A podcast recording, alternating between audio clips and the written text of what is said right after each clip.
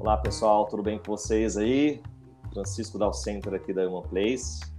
Esse é o nosso sétimo Human Talks. Já estamos no sétimo, hein? E, bom, em relação aos patrocinadores, hoje nosso patrocinador é a Human Place, que é uma forma do RH se conectar com inovações, que sejam softwares, benefícios, consultorias. É, o tema que eu acho interessante de conversar, estava até conversando com uma pessoa aqui agora, com a nossa palestrante, é um tema que sempre pega nas empresas, né? Sobre o assédio moral, assédio sexual. Desculpa. E assim, é um tema que, para todo mundo, né, alguma vez ou outra, já passou por situações complicadas. Então, eu achei por bem trazer alguém para falar um pouquinho sobre isso daí. E vocês fiquem à vontade para conversar, para perguntar. Eu vou colocando aqui para a gente conversando juntos, tá? E essa pessoa que eu vou trazer é uma pessoa muito gente boa. Ela conhece bastante sobre o tema. Inclusive, eu a conheci ela dando palestras sobre isso.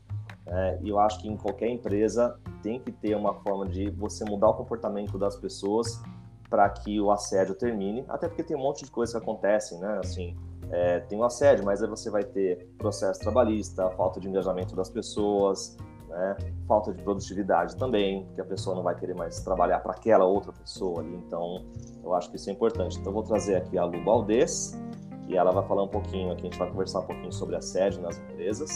Deixa eu adicioná-la aqui. Pronto, tudo bom, Lu? Como você tá Olá, tá tudo jóia. Muito bem, graças a Deus. Que bom. Então, eu te conheci já tem um tempinho, e aí, uma palestra sua, eu falei, poxa, que interessante que ela traz, né? Eu nunca tinha visto assim alguém falar especificamente sobre assédio, assédio uhum. moral, assédio sexual, assédio também contra PCDs, né, que é uma outra questão importante.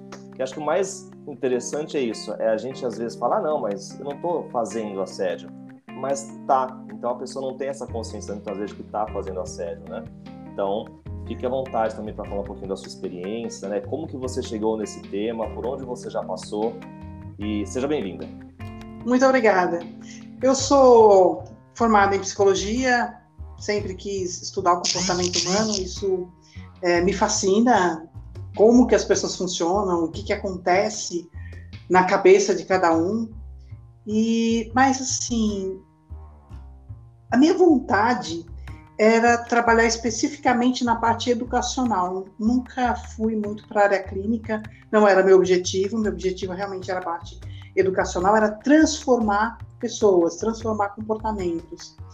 E sempre trabalhei dentro da área de recursos humanos, especificamente com treinamento.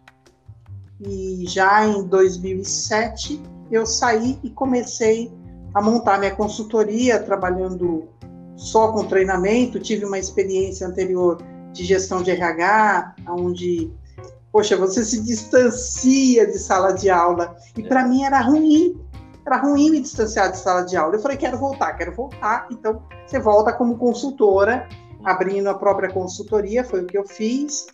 E é, esse tema me surgiu como um convite. É, eu já é, trabalhava no treinamento de, é, principalmente líderes, uhum.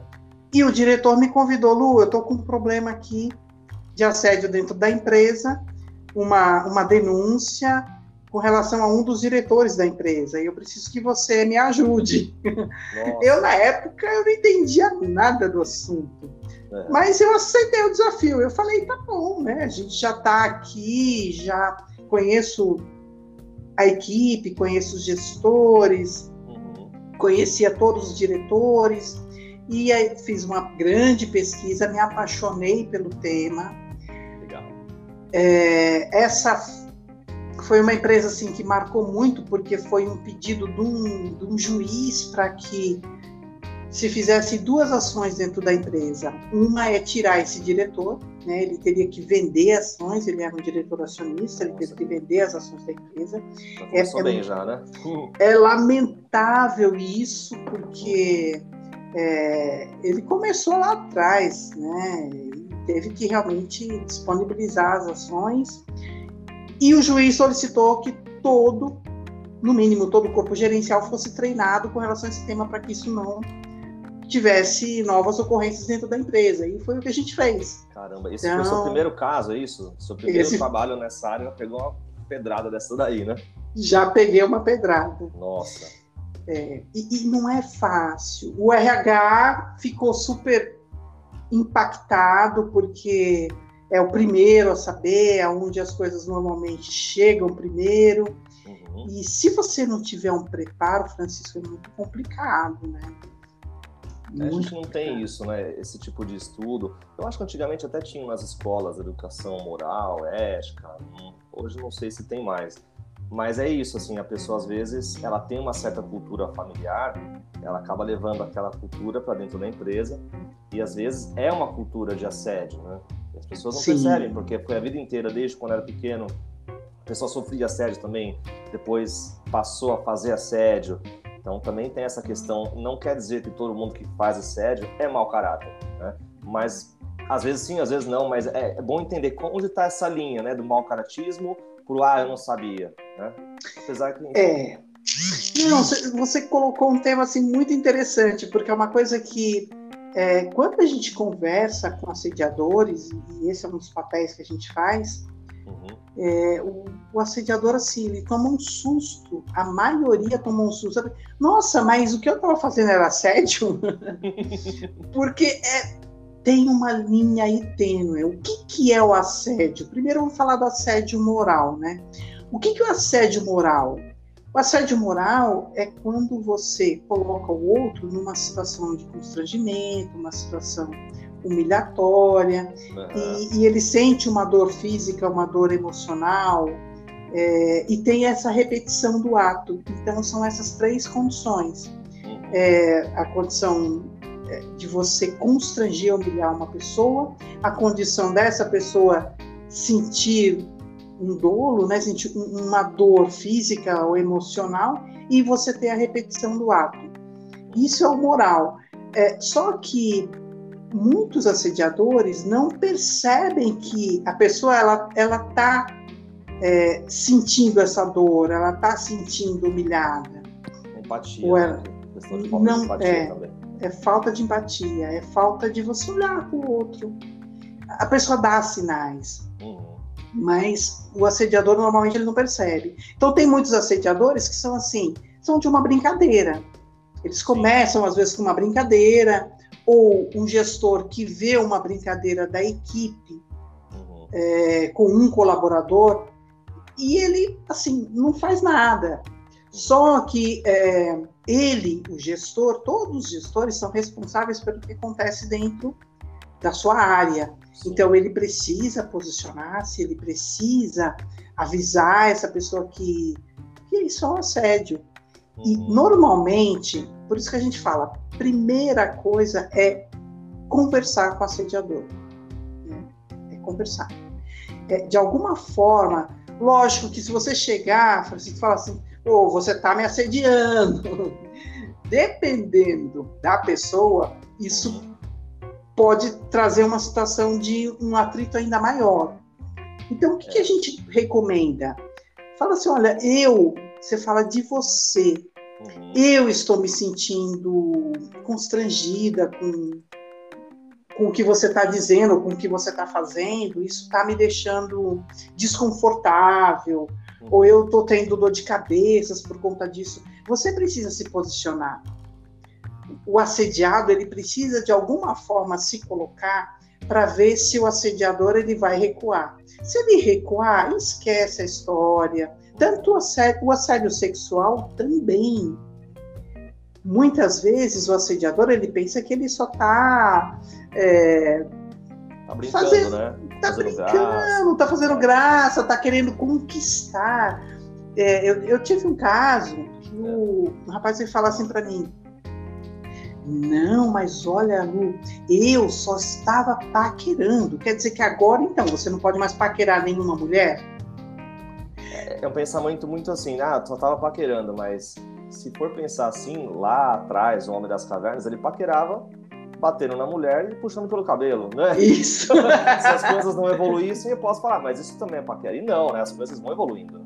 Não, as coisas vão evoluindo. Então, assim, a mulher, ou mesmo o homem, porque também tem, por incrível que pareça, né? Tem mulheres que assediam homens. E, e é mais constrangedor. Eu peguei um caso de um rapaz que veio me relatar que ele vinha sendo perseguido pela gestora dele. Uhum. O assédio sexual tem essa, essa característica, tá? É sempre um gestor que assedia. Sim. É uma relação Se, de poder, né? Começa tem uma relação de poder aí, exatamente.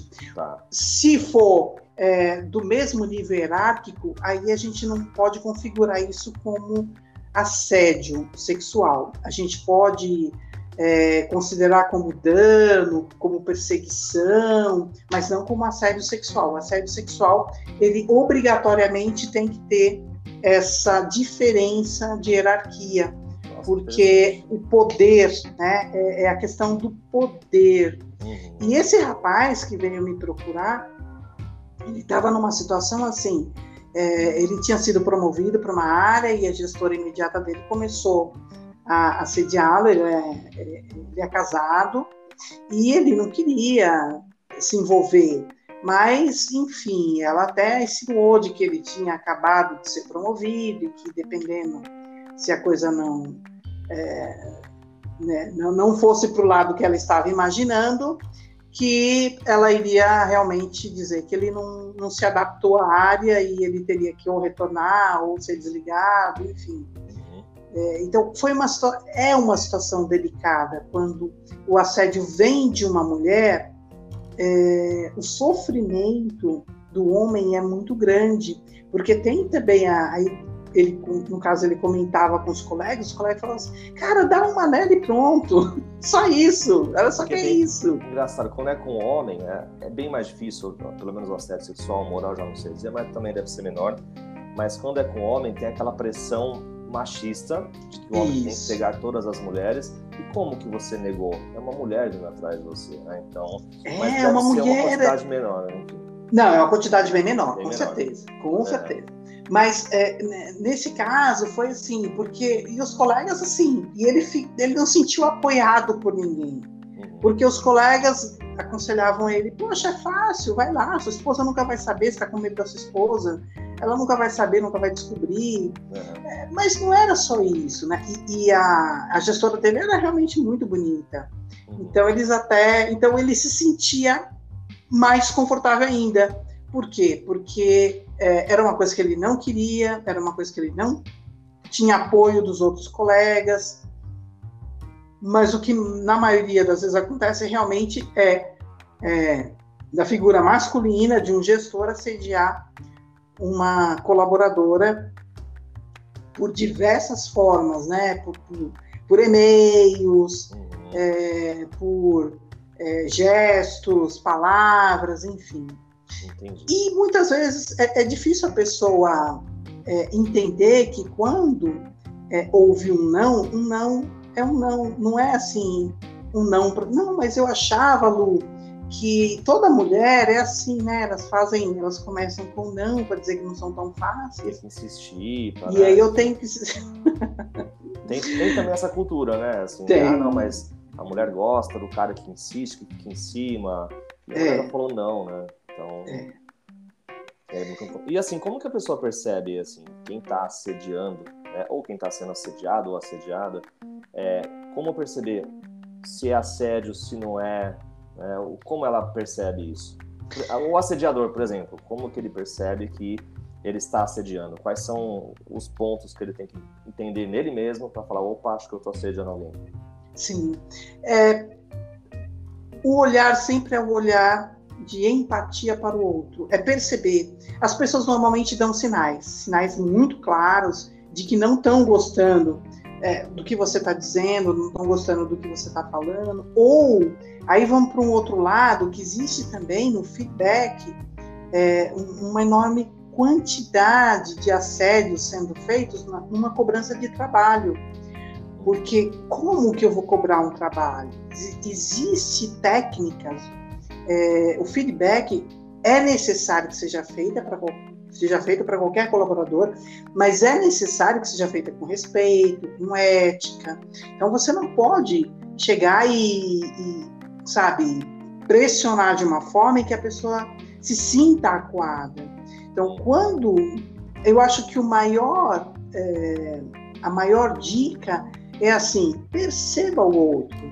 Se é, ou as suas brincadeiras, porque também acontece nas brincadeiras. Sim.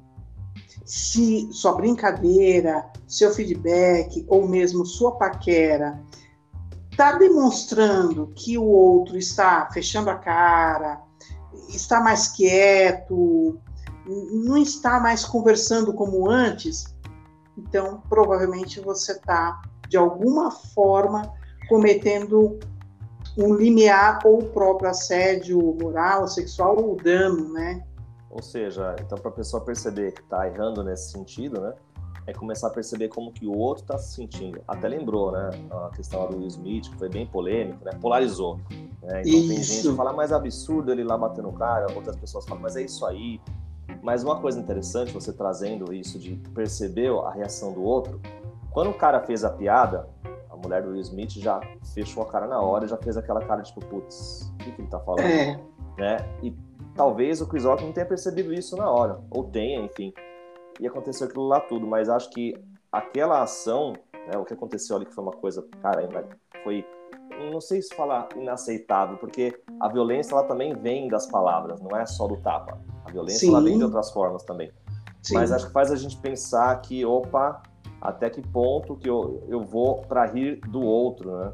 É, o Mário Sérgio Cortella fala sobre isso, né? Que ria com o outro, não do outro. Não do então, outro. Não é tão difícil você perceber que está sendo assediador ou assediadora se você começar a olhar para a reação da pessoa. Acho que esse é o primeiro ponto, então é isso. Esse é o primeiro ponto. Aí a gente tem assim empresas que têm uma cultura assediadora. Eu preciso tomar muito cuidado principalmente se eu sou o RH dessa empresa, para ver até que ponto que a minha cultura é uma cultura assediadora ou não. Uma cultura assediadora é aquela cultura em que as competições elas são muito acirradas é, e muitas vezes você coloca um ranking e tem uma empresa que, olha, é, assim, a gente vê cada caso louco assim, né? Que para a área comercial, uhum. eles criaram um ranking dos melhores e, e até os piores, né, dentro da venda. Só que os três últimos que chegassem, que ficassem por último na venda, no ranking da venda, eram obrigados a carregar uma lanterna. Nossa.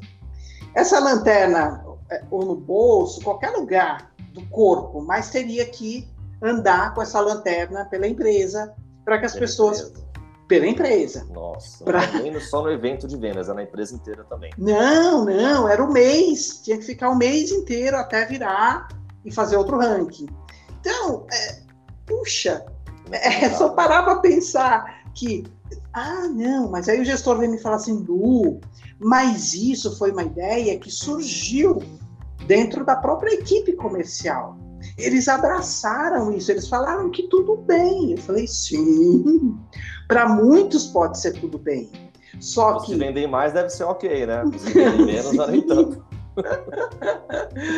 é, porque o que acontece, Francisco, é, é que umas pessoas vão se ofender um pouco, outras pessoas vão se ofender muito e outras pessoas vão ter sofrimento que é isso que, que, que faz com que configure o assédio. É o sofrimento causado na pessoa, a humilhação, o sofrimento, a dor. Quer dizer, para uma pessoa, aquilo ali ele levou na brincadeira. Uhum. Então, ele mesmo pode ter falado isso. Só que aí depois, andando pela empresa, vendo os olhares, sentindo na pele isso, pode causar realmente um, um assédio moral. E causou, isso foi para o tribunal. E é complicado, porque quando, quando isso cai na justiça do trabalho, é, você tem um dano muito grande para a empresa, primeiro, para a imagem da empresa, porque a imagem ela fica é, muito fragilizada depois, principalmente se isso cair na mídia. Tá? Tá. Fica muito fragilizada. Completamente. E aí você tem um problema da indenização, que a indenização normalmente é muito alta, e você tem dois tipos de indenização. Você tem uma indenização da empresa, que a empresa precisa pagar por esse dano que ela fez que ela ocasionou, não que ela fez, mas que ela ocasionou em um colaborador. E para o assediador, ele também, ele também paga, ele inclusive pode ter um processo penal por isso, pessoa física, né? Tá. E além disso, você vai ter problemas de afastamento de funcionários. Então você tem uma despesa porque vários funcionários vão, vão se afastar em virtude do que aconteceu. Você tem problemas de produtividade, porque isso vira, vira um assunto dentro da empresa e as pessoas acabam trabalhando menos porque estão discutindo esse assunto. Uhum. Você a vai. A reputação da empresa também, né? Reputação, a reputação no mercado, nossa, é, é complicado você mudar isso. Uhum. E você tem também a questão do, do clima organizacional, o clima que fica dentro da empresa como um todo. Uhum. Fica muito difícil. Então, é, o assédio, tanto sexual quanto moral, ele causa danos muito complicados para qualquer empresa. É, acho que tem isso também, né? Porque você tem tantos problemas que acontecem, tanto essa questão mesmo dos processos, mas até pegando um caso meu aqui, é, tem uma empresa varejista que eu falei, aconteceu uma coisa muito forte tempo atrás, noticiado na mídia, e aí eu falei, cara, eu não vou mais comprar dessa empresa, porque, ah, mas eram terceirizados, por mais que sejam terceirizados, né, é, é, é, a empresa que está respondendo por si. Ou seja, o, foi tão forte o dano da marca que eu falei, cara, uhum. não vou mais comprar dessa marca. Com certeza muitas pessoas pensaram igual, né? Então acho que isso faz a gente pensar, poxa, não é só a questão do processo trabalhista, ali pensando financeiramente, né? É sim, questão da sim. marca em si. Da marca. Né? Então, uhum. isso, se você não toma cuidado com essas ações dentro da, da organização, ah, mas o cara era terceirizado, mas ele tem que conhecer a cultura da empresa, quais são os valores, o que pode, o que não pode, para não fazer o que quer, né? Senão é muito fácil você culpar alguém que é terceirizado, sendo que você não deu treinamento, você não Sim. aculturou aquela pessoa, aquela empresa, né? Sim, com certeza. Legal. E como que o RH faz, assim? A gente fala muito com os RHs, né? O que, que o RH pode fazer? Meio que um passo a passo, cinco passos, não sei, para evitar esse assédio começar a colocar essa cultura de não assediador, não assediar? Uhum. Primeiro, é, realmente dar abertura. O RH precisa ter as portas abertas para poder receber casos como esse e qualquer outro, outro caso que, que vier para a empresa, entender que isso faz parte da função.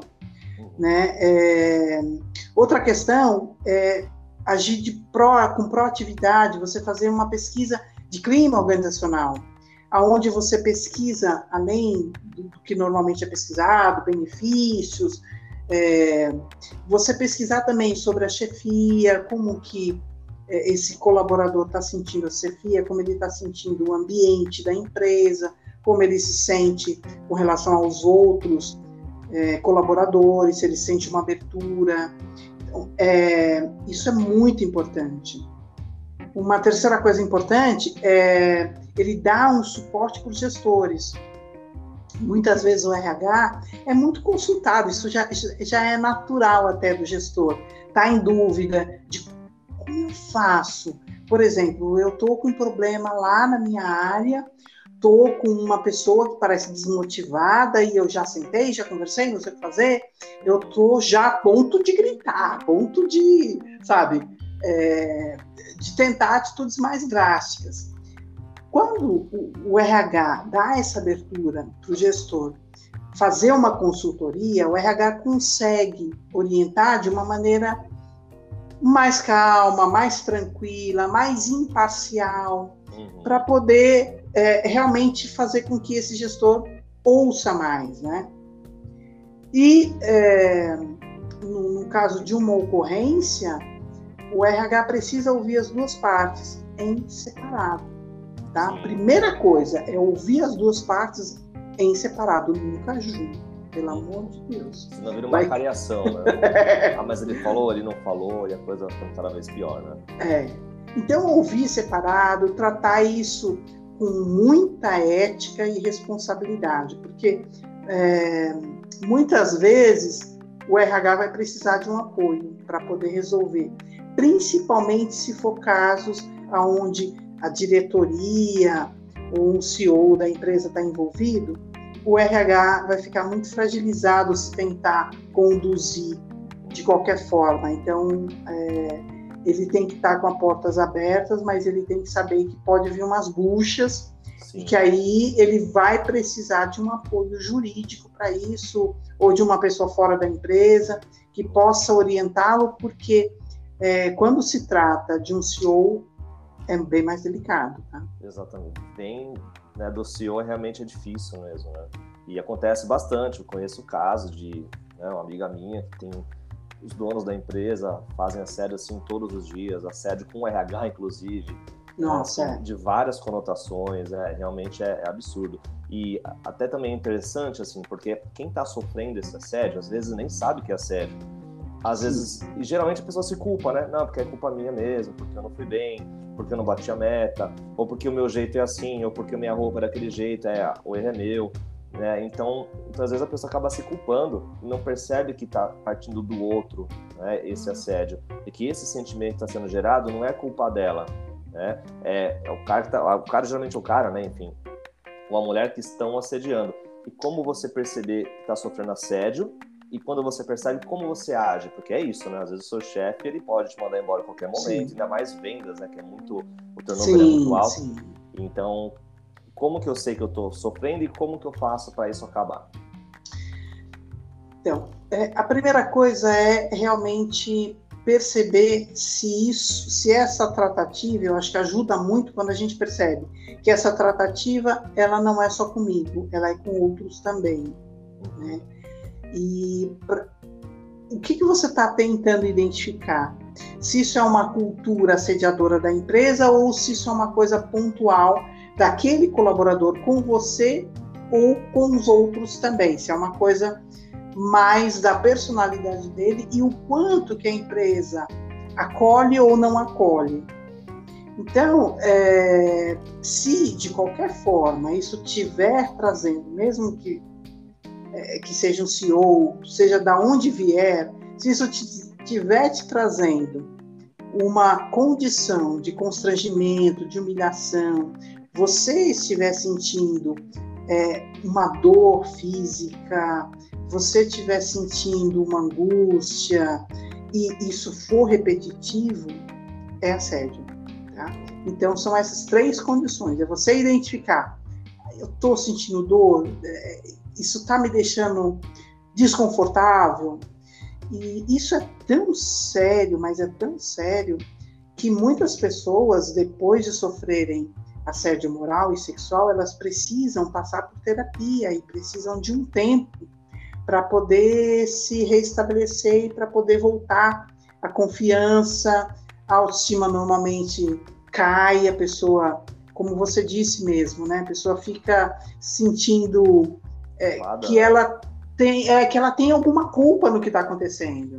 Então, a, a primeira coisa é isso, é você fazer esse diagnóstico, ver se tem essas três condições, que é o sofrimento, o constrangimento e a repetição. Tem essas três condições, Lu? Então, beleza, precisamos fazer alguma coisa. O meu conselho para qualquer pessoa que está se sentindo assediada é sutilmente avisar o assediador diretamente. Antes disso, tem até uma coisa antes disso que, que é, também. É, eu, é difícil, né? Falar. É. Mas tem, tem uma coisa antes disso que dá para fazer, que é você levar esse assunto para alguém externo ou é, para alguém de muita confiança, sabe? Em que você pode sentar e falar assim: olha, está acontecendo isso, isso e isso, eu estou sentindo isso, isso. O que você pensa a respeito? Quando você coloca uma outra pessoa que precisa ser uma pessoa de sua confiança mesmo, porque ainda é um assunto confidencial, você ainda está sentindo se é ou não é assédio, é, e essa pessoa tem que manter esse sigilo até você tomar alguma decisão. Essa pessoa vai olhar para você e vai falar é ou não é. Ela vai confirmar. E aí ela confirmando, vamos dizer que ela confirmou que é o assédio. A minha sugestão é você procurar o assediador. Sim. Você procurar o assediador e de alguma maneira falar para ele que você está desconfortável com a situação. Então, existem alguns termos que são tranquilos da gente usar. Você assim, olha, toda vez que você fala dessa maneira, digamos que é uma maneira agressiva da pessoa cobrar uma atividade, então você fala, olha, toda vez que você me, me fala dessa maneira, eu, eu me sinto mal. Você está dizendo como você se sente. Você não está dizendo que o outro é um assediador, que o outro está te agredindo. Nada disso. Você joga para você. Eu me sinto constrangida, eu me sinto humilhada, é, eu tenho tido dor de cabeça, é, eu estou desconfortável com a situação. Qualquer maneira que você usar, mas sempre com referencial como você está se sentindo, uhum. vai ser um caminho ótimo para você verificar. O que, que, pode acontecer? Duas coisas. Isso a primeira, porque a pessoa pode, né, querer ou não mudar, né? Sim, a pessoa pode falar assim para você, não é nada disso, esquece, ai, desculpa, não, não, não vou mais fazer isso, ou não vou mais te chamar de, enfim, do apelido que colocou, esse seja lá o que for, a pessoa pode, a partir daí, mudar o comportamento que ela pessoa, é, realmente, né? não estou fazendo legal. Ou a pessoa pode falar para você, não, não é nada disso, e ela saber o que ela está fazendo, e ela continuar fazendo que é o mau caratismo, né? Também acontece muito. Também acontece muito, uhum. né? Então, aí, o que, que você tem que fazer? Eu sempre aconselho assim: primeira coisa, é você ter provas disso. Reúna provas disso, tá? É, e-mails, gravações, hoje se aceita muito. A Justiça do Trabalho hoje está muito aberta a esse tipo de coisa. Uhum. Então, é, pegue essas provas, se tiver testemunhas, melhor ainda. Uhum. Converse primeiro, eu sempre falo, conversa primeiro com o RH, Isso. né? Conversa com o RH, senta lá, procura o RH, a pessoa do RH que você tiver mais identificação, senta, conversa e leva o caso. Não leva para um advogado, não leva no sindicato, porque eu vejo muita gente direto procurar o sindicato ou procurar um advogado trabalhista. Primeiro, primeiro conversa isso na empresa. Porque o que pode acontecer? Você pode ter um apoio da empresa. Você pode ter, principalmente se a empresa, bom, se a empresa tiver uma comissão interna de prevenção e combate ao assédio, esse é o melhor caminho. É o tá? nível mais elevado, assim, né? É um, é, Empresas grandes, elas costumam montar já um, uma comissão interna que vai saber conduzir esse assunto de uma maneira muito ética. Tá. E com certeza, eu falo assim, procura. Procura, porque quando a empresa monta essa equipe, normalmente essa equipe ela trabalha certinho, uhum. ela trabalha com confidencialidade, você não vai se sentir constrangida a procurar e vai saber conduzir isso de uma maneira muito satisfatória. E são poucas empresas, né? Vamos pensar assim. A maioria são. ainda aquele RH meio DP, as PMEs especificamente, já não tem essa estrutura toda, né? E aí? É. Só, só, tem uma pessoa pelo RH que responde por tudo, ou às vezes é RH e DP, como faz, assim? Como que a, o, o, colaborador ou a colaboradora fala com essa pessoa? É, então, é, de qualquer forma, mesmo que você não tiver uma, um RH, tiver mais um DP, eu sempre falo, procura primeiro o RH ou o DP da empresa. Surtiu efeito? Maravilha, ótimo. O que, que o RH deve fazer? o RH deve conversar com um e conversar com o outro separadamente, entender o que está acontecendo, explicar para esse assediador que ele está indo por um caminho e que esse caminho é um caminho onde pode eh, levá-los isso para uma justiça do trabalho e que é, realmente é um caminho muito ruim. Às vezes é, é, é surte efeito, a coisa acaba por aí. Vamos dizer que o RH não deu apoio, que a pessoa não se sentiu apoiada, o que ela pode fazer? Eu sempre falo, você tem alguns caminhos a serem feitos. É, um dos caminhos é você, enquanto está trabalhando, você realmente procurar uma justiça do trabalho e procurar um apoio ou uma defensoria pública, né? Ou você paga um advogado, ou você vai numa defensoria pública para resolver essa questão ou você sai da empresa e você entra com processo, o que normalmente eu acho que seria o mais adequado, só que na sua demissão você dizer, esclarecer por que, que você está saindo, tá? Eu estou saindo, estou pedindo demissão porque eu me sinto assediada moralmente ou eu sexualmente me sinto assediada, enfim. Deixe claro isso na sua demissão. Por isso que é importante Peça o RH também fazer essa pesquisa no desligamento da pessoa, né? Tem RHs que não Sim. fazem. Sim, mas mesmo se não fizer, a pessoa pode falar, uhum. tá? Porque o RH pode falar, não, pelo amor de Deus, não faça isso. E aí o RH pode tomar ainda uma, uma atitude mais adequada, uhum. tá? Então, assim, a pessoa está fazendo tudo, tudo que é possível para que é, não, isso não vá adiante.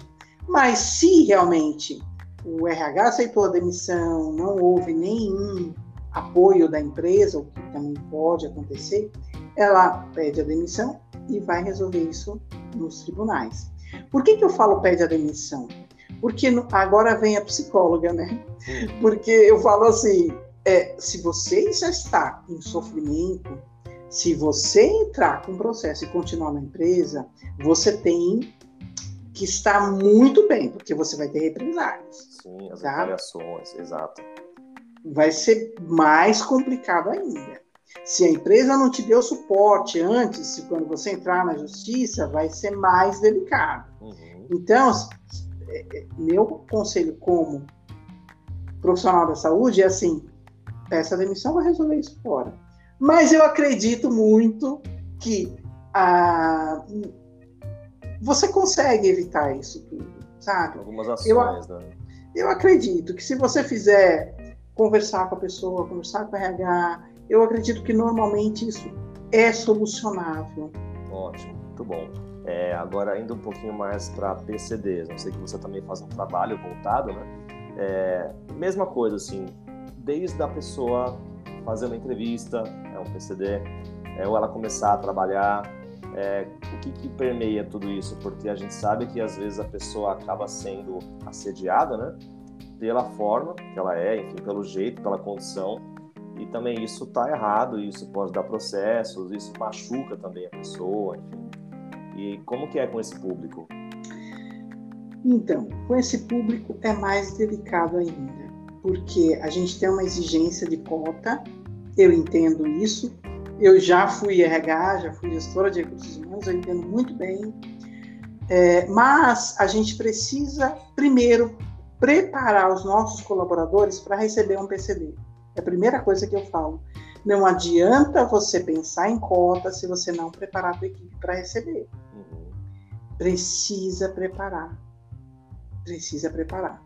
E precisa apoiar e ver como essa pessoa está sendo tratada aquela entrevista que costuma se fazer quando a pessoa entra e, depois você faz uma semana depois, um mês, dois meses e no terceiro mês você isso ajuda muito. Sim, porque quando você faz esse acompanhamento de perto, você começa a detectar, olha, tem algum problema aqui.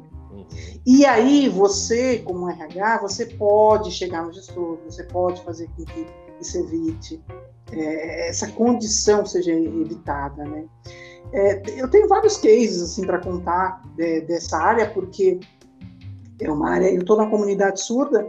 Eu, eu sou tradutora intérprete de libras e também sou professora de libras. Então a gente conhece muitos casos. O mais comum assim que acontece na maioria das empresas é a contratação de um surdo que muitas vezes ele é oralizado, ou seja, ele consegue se comunicar é, verbalmente, falando com a gente, usando a, a, própria voz, e ele lê os lábios. Né? Embora a maioria deles também conheça Libras e, e estaria muito mais confortável conversando em Libras. Mas eles se esforçam, por quê? Porque eles querem trabalhar, eles precisam trabalhar. Mas aí o que, que acontece? Você coloca um surdo num ambiente onde só tem ouvinte, você não treina as pessoas para conversarem com eles, Isso causa um sofrimento, porque ele fica isolado, ele passa o dia inteiro. Ele, ele, não tem comunicação, fica difícil. Então, isso é, é as empresas com, precisam começar a perceber é, que isso é muito delicado. A preparação para o ambiente é, de uma pessoa surda, ou aí a gente depois vai falar dos outros, dos outros PCDs que a gente tem, mas por incrível que pareça, numa universidade em que eu dava aula, foi contratada uma pessoa surda para ficar é, tirando cópias. Só que a máquina de cópias ficava atrás. A pessoa, para ela tirar, ela atendia aqui na frente e a máquina de cópia ficava atrás. Então, o que, que ela fazia? Ela ia virava as costas para poder tirar as cópias. Tá. E as pessoas falavam, né? E aí como faz, né? Normal. a pessoa vai trabalhar, né? Aí a pessoa falava assim, ó, oh, não, então, tira o verso também. Aí a pessoa não ouvia, porque é surdo. Só que ninguém se atentou para isso. Uhum. Era simples. O que, que, precisava fazer? Colocar uma plaquinha, que foi o que foi feito depois. Sim. Profissional, surda profunda. Pronto. Aí as pessoas. Simples, ah, né? tá. A pessoa já sabe, tá? É, são ações simples, né? Uma vez não, eu porque... entrei num local de aplicativo que a pessoa era surda, só que tinha lá escrito, né? Sou surdo, né? Então você já sabia que né, a comunicação você tem que falar um pouco mais devagar para a pessoa ler o seu lado. Então... É, quando a pessoa está olhando para você, não adianta você falar a pessoa de costas. Então, assim, é, a empresa precisa adaptar. Uhum. É, no caso também, é, é muito comum é, contratar é, pessoas com pouca mobilidade, né, o cadeirante, ou pessoas que andam com bengalas. E aí eu preciso ver o acesso dessas pessoas. É, tem acesso a, a, salas de reuniões, porque, por exemplo, ah, não, tem, o refeitório é embaixo, tudo ótimo. Só que a sala de reunião tem que subir uma escada. Como faz? É complicado, né? Então tem que checar esses detalhes, né? Na contratação do PCD você precisa muito checar esses detalhes. Teve um rapaz que veio me falar que a reclamação foi o seguinte: é, no refeitório ele tinha um, uma perna um pouco menor do que a outra, então ele tinha uma certa é, dificuldade de andar, ele andava mancando. E no refeitório, por ele ser ter entrado dentro da cota, ele passava à frente das pessoas no refeitório. Só que ele jogava futebol. Ah, Aí o pessoal veio reclamar dele. Pô, mas, por que ele passa bola. na frente se ele joga futebol? Então, é, eu entendo que o RH às vezes fica numa, numa condição delicada ali no meio. difíceis que não aparecem toda hora. Né? São, são, são situações delicadas que você tem que saber tratar os dois lados porque é, ora quando é benefício, é, ele é PCD, ora quando não é benefício, ele não é mais. E aí, né? Então, assim, e, e, como que eu conduzo isso dentro da empresa? Como que eu olho isso? Então, eu sempre falo assim, olha, primeira coisa, antes de você contratar, dá, um, dá uma observada se você tem condições de contratar realmente e que condições cada um precisaria, no caso de um surdo, ele precisa que o, algumas pessoas dentro do departamento conheçam a Libras, porque a comunicação é, com o surdo, a língua predominante dele é a Libras. Então ele vai se sentir muito mais confortável, muito mais em casa, se alguém souber. Então tem que pensar nessas coisas, né? Pelo menos uma é... pessoa de RH sabendo usar Libras ou eu não sei se existe um básico, um médium, ou a pessoa sabe falar bastante, mas talvez alguma coisa introdutória que a pessoa saiba o básico ali para se comunicar, já seria interessante isso, né? Você sabe que assim, eu, eu quando eu percebi, hoje nós temos mais de 10 milhões de surdos no Brasil. E grande parte disso conhece Libras. Então, quando, quando eu cheguei a perceber esse número e perceber também que as empresas hoje estão contratando muito mais surdos, porque é mais fácil a adaptação. Eles imaginam que não tem nenhuma adaptação, né? É, ah, coloca ele lá e beleza. Só que tem, né? mas é mais fácil a adaptação de um surdo. Aí o que, que eu fiz? Eu criei um workshop é, de Libras que em quatro horas a gente consegue ensinar o básico, básico Ótimo. da comunicação. Para ter uma comunicação, pelo menos nem que seja pequena, mas que tenha uma comunicação ali com Isso. PCDs, né? Porque ele, aí ele não vai se sentir isolado e o gestor não vai se sentir constrangido. Recentemente, é, eu, eu, tive um, um caso de, um, de uma surda, uma profissional muito capacitada, de é, nível universitário, que foi chamada na, na sala do, do, gestor dela, só que o gestor dela é, é um oriental e ele fala com a boca muito fechada. Para o ouvinte, quando não é surdo, a gente fala que é ouvinte, né? Para o ouvinte já é difícil a comunicação com ele. Imagina esse gestor falando para uma surda que é oralizada, faz leitura labial, mas a sua língua principal é a Libras. Ele chamou na sala dela e conversou com ela e ela não conseguia entender direito o que ele estava falando. Ela saiu da sala desesperada, achando que tinha sido mandada embora. Uhum.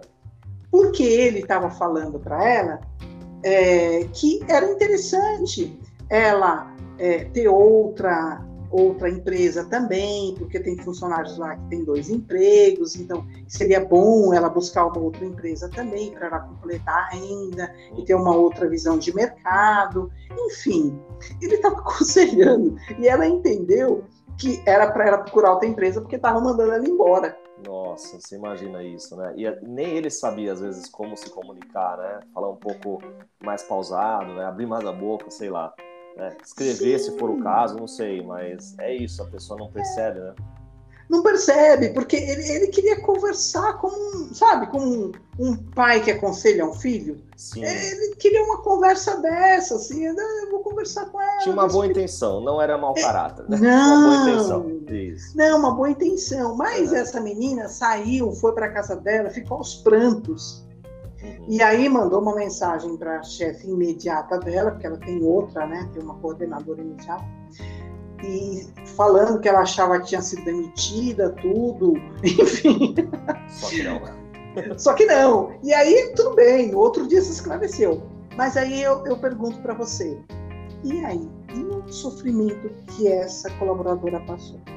Por uma questão aí agora não é nem de mau caratismo, igual a gente falou, é. mas uma questão de um conhecimento básico né, desse é. gestor é. ou do RH para poder orientar os gestores. E é. acho que até indo por esse caminho também, estamos já indo para o final, é, como que é o seu trabalho nas empresas, né? O que, que você faz dentro desse âmbito todo, tanto de assédio quanto PCDs, é, e o que, que tem causado de bom nas empresas, o que você vem fazendo aí. Então, é, meu trabalho é, é, muito de alertar, eu tenho muito esse olhar comportamental. Então, eu entro nas empresas para falar sobre assédio, para dar palestras, workshops, é, contando esses cases, trazendo a parte técnica do assédio, o que, que isso causa na pessoa é, emocionalmente e como lidar com algumas questões. Então, a gente também trabalha com inteligência emocional toda vez que é, eu entendo as minhas emoções e eu sei lidar com as minhas emoções, entendo as emoções do outro e também sei lidar com as emoções do outro, a possibilidade de eu assediar diminui muito. A gente também trabalha com comunicação não violenta, que é a comunicação empática. A base da comunicação não violenta é a empatia, aonde eu busco é, falar para o outro dos meus sentimentos, que foi o conselho que eu dei para vocês, né? Exato. Assim, falar o que, que eu estou sentindo ao invés de aí falando, você está me assediando. Não. Eu falo primeiro como eu estou me sentindo para depois fazer o pedido, né? Por favor, você pode mudar o comportamento, enfim. É, e a gente trabalha com workshops é, também dessa parte é, de surdez, trabalhamos também com a parte de inclusão. Eu quero trazer uma pessoa. Como que eu preparo essa equipe? É uma coisa que a gente faz. A gente prepara uma equipe para poder receber ou um PCD, que seja problema físico ou mental, é, para realmente evitar o assédio. Então a gente tem essa preocupação muito grande. Quando você evita é, é muito mais confortável do que depois você correr atrás de um prejuízo aí que já está na justiça, na esfera tribunal. Do... É, aí é complicado. Mas tem financeiro, você tem a equipe, você tem a marca, tem muita coisa que acontece, né? E o seu foco acaba sendo muito para os RHs e também para os líderes. Qual que é o seu trabalho? Ele vai mais em qual caminho? Isso, é, é, é pra, para os RHs e para os líderes também. A gente trabalha nessas duas esferas. A gente trabalha é, um trabalho de conscientização, normalmente, a gente começa por isso, conscientização do que é e do que não é o assédio, e também a gente tem um trabalho de montar uma comissão interna de prevenção e combate ao assédio. Esse trabalho que a gente faz, a gente faz junto com, com advogados, com o escritório de advocacia, que dá todo o suporte para a gente, porque a minha formação, como eu falei, eu sou psicóloga, o meu olhar ele é comportamental. Uhum. Eu vou sempre com esse olhar de mudança de comportamento humano, de como que eu lido com as pessoas de maneira geral. Mas eu preciso de um respaldo técnico, porque para você montar uma comissão interna que vá prevenir, combater o assédio, que vá ser a primeira área a ser acionada quando a coisa ficar mais delicada, quando tiver prestes a um processo, você precisa ter um pessoal técnico capacitado. Aí a gente convida nossos advogados para poder entrar e ajudar nessa parte. Muito bom, Lu. É, assim, o trabalho que você faz é importantíssimo, né, de levar para as empresas esse novo olhar, é, assim, e só tem vantagem. Né? Acho que isso é muito legal. Fica à vontade também para falar seus contatos, sua rede social, como que as pessoas te acham. As pessoas vão me achar no LinkedIn, né? LinkedIn do Baldez, também as pessoas vão me achar é, no YouTube, no Face, no Baldez, tudo no Baldez para ficar mais fácil é, e, e, achar de maneira mais tranquila. Ótimo, então tá bom. Hoje vamos criar uma hashtag aqui, a gente pode colocar hashtag é, empatia, o que, que você acha? Ótimo, amei. Hashtag empatia. E aí, hashtag bom, empatia as pessoas que comentaram aqui no LinkedIn colocando hashtag empatia, o que elas vão ter aí? Você vai entregar alguma coisa para elas, Lu? Vou, porque uma das coisas que é muito importante é você trabalhar com equilíbrio. E para isso eu vou disponibilizar um áudio que é um áudio de meditação e equilíbrio emocional. É um áudio com seis faixas que vai ajudar a pessoa a relaxar, entender um pouco de respiração e saber como que ela faz para canalizar toda essa energia que a gente tem, que às vezes é uma energia que está reprimida, eu preciso jogar isso para algum lado para não jogar isso numa outra pessoa. Então, esse áudio ele vai ajudar é, você a poder ouvir, aprender a relaxar, aprender a meditar e trabalhar com o seu equilíbrio emocional.